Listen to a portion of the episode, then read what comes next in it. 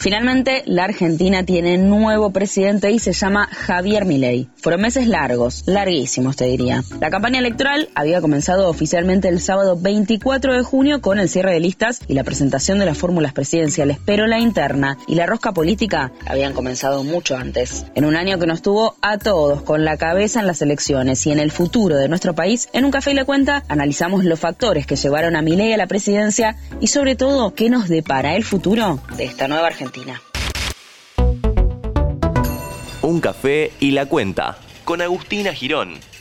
Facundo Nejamkis es analista político, consultor y director de Opina Argentina. A él le preguntamos, ¿era esperable el triunfo de Milei? Así responde Nejamkis todo el proceso electoral, en principio las paso, pero después incluso en la general, aunque Sergio Massa hubiera salido primero, más de un 60% de la población eligió opciones opositoras, ¿no? Entonces, era esperable que las chances de un candidato opositor en un balotaje fueran más eh, amplias que las del candidato del oficialismo, que además era el ministro de Economía y tenía que lidiar con una gestión en principio adversa en los resultados durante todo el proceso electoral. Por lo tanto, el resultado está dentro de lo esperable. Si había dudas respecto a las posibilidades de que Javier Milei fuera elegido presidente, más tenían que ver con las deficiencias del universo opositor. Primero, los errores que cometió Juntos por el Cambio en todo el trayecto hacia su eh, definición de internas e incluso en las elecciones generales. Y después por las propias deficiencias de las candidaturas del ahora elegido presidente. La gran pregunta es, ¿qué país nos depara este nuevo escenario político? Según Hamkis, ahora se abre un país diferente.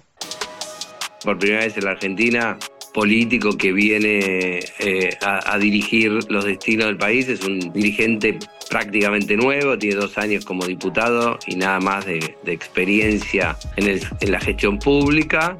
Eh, viene con un equipo de gente, probablemente la mayoría de ellos muy nuevos y sin sin experiencia y sobre todo viene con un con una plataforma de gobierno, una plataforma política con propuestas que son muy disruptivas y que están en las antípodas de algunas de las cosas que creíamos o entendíamos que formaban parte de los acuerdos básicos de los argentinos. Digo, hablo en pasado porque si la sociedad lo eligió a mi ley, entiendo que una parte de esos consensos se han roto o están en discusión o en debate.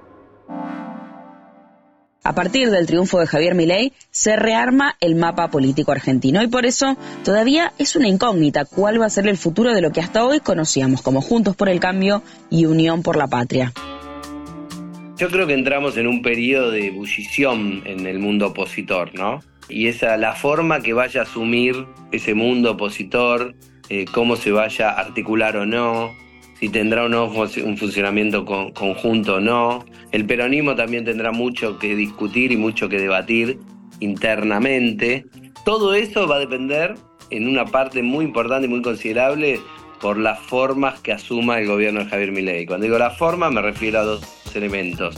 Cuál sea su programa económico y cuál sea su estilo de, eh, de gestión. No es lo mismo un gobierno de Javier Milei más moderado, más conservador, con una apertura de la economía y una, un programa económico más liberal, pero no tan disruptivo que un Javier Milei dolarizando la economía, eh, eliminando el Banco Central y eh, gobernando a fuerza de puño desde la Casa Rosada. Entonces, esa impronta le va a dar mucho mucha forma a lo que se constituya en el universo opositor. Hoy los dados ya están girando y el mapa político de nuestro país todavía está en una suerte de partida de TEC que parece recién comenzar. Los próximos días van a ser clave, al igual que la paciencia de la ciudadanía.